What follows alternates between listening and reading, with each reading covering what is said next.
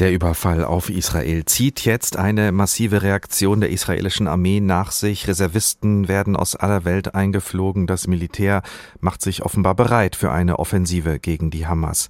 Und mehrmals am Tag fliegt die Luftwaffe Angriffe auf Gaza.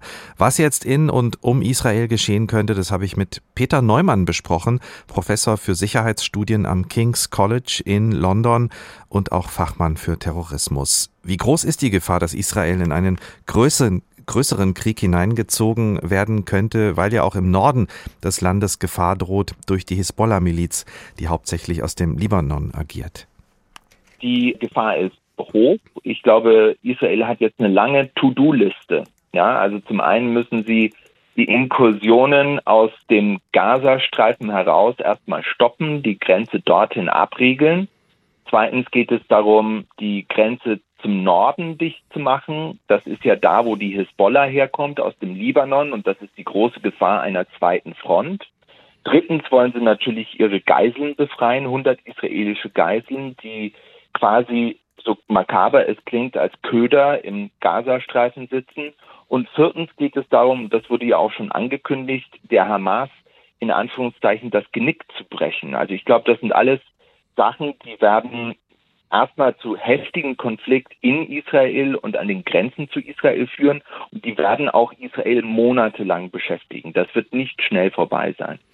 Blicken wir nochmal auf die beiden Gruppen, die Sie jetzt auch nochmal genannt haben, ähm, Hamas und Hisbollah. Hamas im Süden im Gazastreifen, die Hisbollah aus dem Libanon heraus. Beide werden ja vom Iran unterstützt und alimentiert. Äh, was eint die beiden, was trennt die beiden?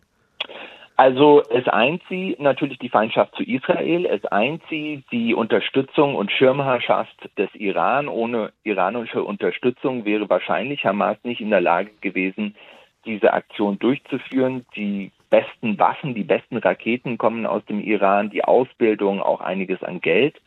Was sie unterscheidet, ist natürlich, dass sie unterschiedliche Gruppen sind. Also Hisbollah im Libanon und eine schiitische Miliz, also die andere Konfession, während die Hamas die Sunniten sind.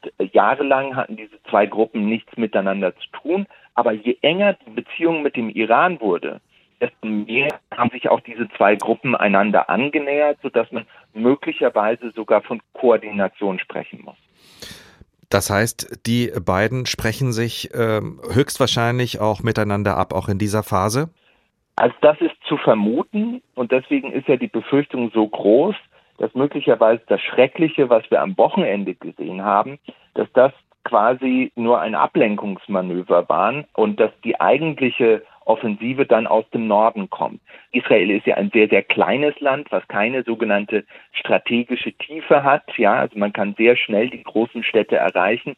Und wenn man dann sowohl im Norden als auch im Süden kämpfen muss, dann ist das etwas, was selbst die israelische Armee sehr stark in Anspruch nehmen würde. Wie verhält sich die äh, Fatah im Moment, die palästinensische Autonomiebehörde im Westjordanland? Die galt ja in den vergangenen Jahren als die gemäßigtere Bewegung im Vergleich zu Hamas.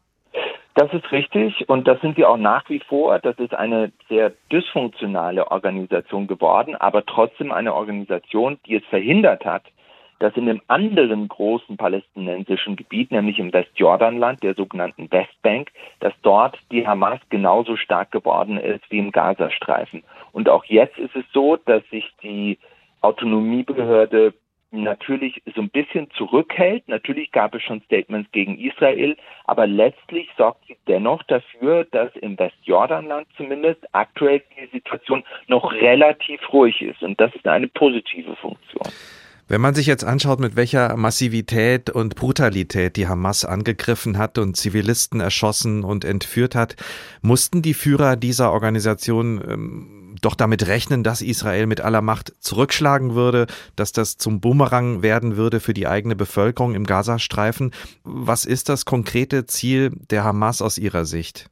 Also ich glaube, es gibt zwei Ziele. Das erste, was Sie gerade beschrieben haben, die verstehen das und die wissen das auch. Und diese Angriffe mit Raketen auf Israel sind immer auch eine Provokation, eine Einladung zum israelischen Gegenschlag, denn die Hamas profitiert letztlich von einer Situation, in der sie sich selbst als Verteidiger der Palästinenser darstellen kann, in der eine Täter-Opfer-Umkehr stattfindet und in der es dann Leuten so erscheint, als würde sie nicht eigentlich der Angreifer sein, sondern der Verteidiger.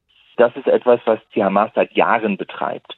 Das Zweite ist natürlich, dass der größere regionale Trend war die Aussöhnung mit Israel. Viele arabische Staaten, sogar Saudi-Arabien, wollte einen Friedensvertrag unterschreiben mit Israel. Und das ist jetzt erstmal durch diese Aktion zumindest verschoben worden, wenn nicht sogar gestoppt worden. Und das ist ein Erfolg für die Hamas, das ist auch ein Erfolg für den Iran.